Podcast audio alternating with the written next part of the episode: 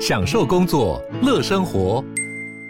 就算不在办公室，也能从容应对线上会议。HP Dragonfly 透过专业的 HP Presence 设计，内建降噪及会议快速键，搭配清晰的 Bang & Olufsen 音效，增强音讯及视讯功能。HP Dragonfly 顶级商务笔电，采用 Windows 11专业版，让您在会议中享有最佳的视觉和听觉品质。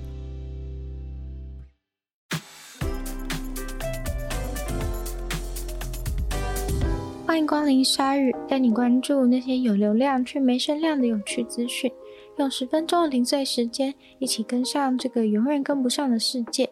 大家新年快乐！以色列定居者在一堆车子的护卫之下，肆虐了巴勒斯坦约旦河西岸的小镇。以色列国防部谴责了这些人的行为，并承诺会对他们采取行动。但是巴勒斯坦对于这个承诺抱持怀疑的态度。那群以色列定居者似乎是在庆祝一位攻击了巴勒斯坦人的以色列定居者出狱。他们在巴勒斯坦的镇里对路边的商店和汽车砸石头，至少伤及了四位无辜的民众。以色列军方随后承认了这起事件破坏路人的财产、伤害等等的行为，也承认引起了以色列人和巴勒斯坦人之间的冲突。其中受伤的是一位十七岁的巴勒斯坦青年，莫名其妙就被石头给砸中。以色列国防部长表示，会对这些针对国家的暴力严格的制裁，警告国民：谁在丢石头或是放火，我们就当作你是恐怖分子来处理。不过，以色列警察表示，目前还在调查中，还没有逮捕任何一位嫌犯。以色列和巴勒斯坦的水火不容，也不是一天两天的事情了，近期更是频繁的有平民的攻击事件。和平主义的支持者甚至也被当作敌人一样的对待。这起事件发生的几天前，就有十名和平主义者因为人道帮助巴勒斯坦人，就被当成是巴勒斯坦人，然后跟巴勒斯坦人一起遭到砸石头和放火的对待。德国宣布要提供五千顶安全帽给很有可能被俄罗斯袭击的乌克兰，不过被乌克兰基辅的市长。认为真是一个天大的笑话。德国国防部表示，他们收到了来自乌克兰大使馆的信件，说希望能够请求德国提供军事设备上的协助，特别是需要安全帽。所以德国国防部就提供了五千顶安全帽，作为一个清除的讯号，告诉大家我们德国是站在乌克兰这边的哦。但是乌克兰首都基辅的市长却觉得真的是无言了。他认为德国国防部根本没有意识到，乌克兰现在面对的是立即的高规格武装的俄罗斯军队。俄罗斯军队不止训练有素，而且随时会发动攻击。然后德国选择送的是五千顶安全帽。他就怀疑，那下次德国会送什么？送五千个枕头吗？德国提供的装备跟别的盟军，包括美国和其他北大西洋组织的成员比起来，诚意真的是天差地别，实在让人怀疑德国是不是不愿意激怒俄罗斯来保障从俄罗斯输入德国的天然气管线，因为德国有三分之一的家庭必须要仰赖俄罗斯的管线供暖气。而乌克兰大使也正式的回复说，德国送的东西只是一个表面的象征，像是把一滴水滴到水桶里面一样微不足道，连安慰奖都不算，甚至还传出说不确定德国提供的安全帽是赠送的，还是之后会跟他们收费。不过乌克兰的确是有向德国请求安全帽，没有错，只是绝对不是五千顶这种半家家酒的数字，而是十万顶。而且不只是安全帽，还需要相同数量的防弹背心。德国这样子只因为不想激怒俄罗斯而不愿意提供关键军备品给乌克兰的行为，已经受到了其他北大西洋组织的批评。至于为什么德国的帮助如此重要，是因为德国是世界上第四大的军事武器输出国家。德国除了不愿意直接给乌克兰好的装备，甚至不准爱沙尼亚把旧的德国制武器送去给乌克兰，而让德国心心念念的天然气管线，就是从俄罗斯走海底送过来的北溪二号。这个北溪二号其实本来就饱受争议，虽然已经建造完成，但因为德国政府的许可还没有发下来，所以尚未开始运作。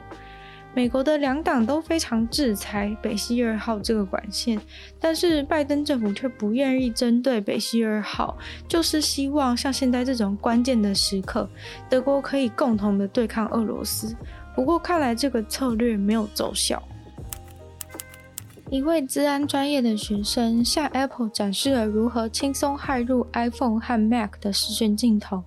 这个发现足以让他依据 Apple 的抓虫专案获得十万五百块美金。这个金额是 Apple 的抓虫专案有史以来最大的一笔数字。根据那位学生的说法，这个新的视讯镜头漏洞是跟 Safari 还有 iCloud 有关，现在都已经修复完毕了，但是修复以前非常的危险。骇客一旦透过特定方式骇入，就有办法取得几乎所有使用网页为基础的账号，从你的 iCloud 到 PayPal，还有使用麦克风、相机、荧幕分享的权限都有。最终，骇客是能够取得你整台手机的电脑上面的资料。骇客会先从 Safari 的网页暂存资料下手，因为这些资料的内容是去特定网站上面备份，所以骇客就可以让 Safari 去重建已经储存网站的内容。如果有办法做到这个程度去跟动这个资料，他们就有办法透过一些手段去存取你的所有资料。这位学生认为，Apple 当初在设计 Safari 的时候，并没有想到实际骇客会怎么样入侵。不过，这个关键的设计失误是在很久很久以前就发生的。Apple 没有公开的回应这个 bug 的问题，也没有回应说是不是已经有骇客透过这个方式来钻漏洞。不过，确实是已经付了发现人十万五百块的美金。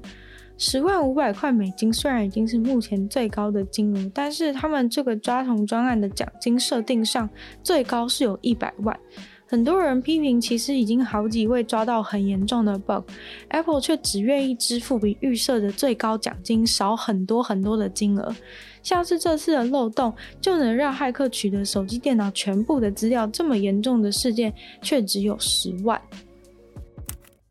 香奈儿最新的一个系列在巴黎博得了非常多的关注，最主要的原因当然就是因为华丽的伸展台上面出现的是真实世界的公主本人，潇洒的骑着马来参加时装秀的贵宾们都惊呆了。除了看到马大吃一惊以外，还请到了摩纳哥亲王阿尔贝二世的侄女夏洛特卡瑟瑞吉公主。这位公主同时也是马术障碍超越项目的选手，穿着香奈儿精心设计的黑色夹克和安全帽。卡特瑞基公主骑着马，优雅从容地享受伸展台的目光。马在该优雅的时候就会慢慢走，该有气势的时候轻轻地跑起来，画面相当的好看。这位卡瑟瑞基公主其实是一位知名好莱坞明星的孙女。在二零二零年的时候，成为了香奈儿的品牌大使。在那之前，他已经当过 Gucci 的模特儿。跟香奈儿的渊源，大概是因为他的母亲卡洛琳公主跟香奈儿的创意总监是旧识。会使用马匹走秀，则是因为香奈儿跟他的创办人跟马很有渊源。这次时装秀当中最重要的一套上面装饰了很多几何图案，还有香奈儿称为马术弧线的东西。法国艺术家兼设计师说，他设计这套是希望衣服能够和骑士还有马呈现出强烈的反差。不过无论如何，骑马就已经做出了时装界最大的反差了。今天的鲨鱼就到这边结束了，大年初一就跟大家说声恭喜发财。那再次感谢订阅赞助我的会员 Z Z Z、水染秋生、Alex Lee、黑牡丹、毛毛、K U N、Jason，还有俏湾券，谢谢你们的赞助。那也希望其他愿意赞助我的朋友可以在下方找到 Patreon 的连接，然后可以参考一下有不同的会员等级跟不同的福利。那就希望大家喜欢鲨鱼的话，可以继续把鲨鱼的节目分享出去，给你说。所有的朋友，然后在 Apple Podcast 帮我留星星、写下评论。有任何想法也可以在留言区留言给我，还可以继续收听我的另外两个 Podcast，女友的纯粹不理性批判，还有听说动物。然后可以订阅我的 YouTube 频道，是追踪我 IG。那就希望鲨鱼可以继续顺利的在每周二、四、六与大家相见。那我们下次见喽，拜拜。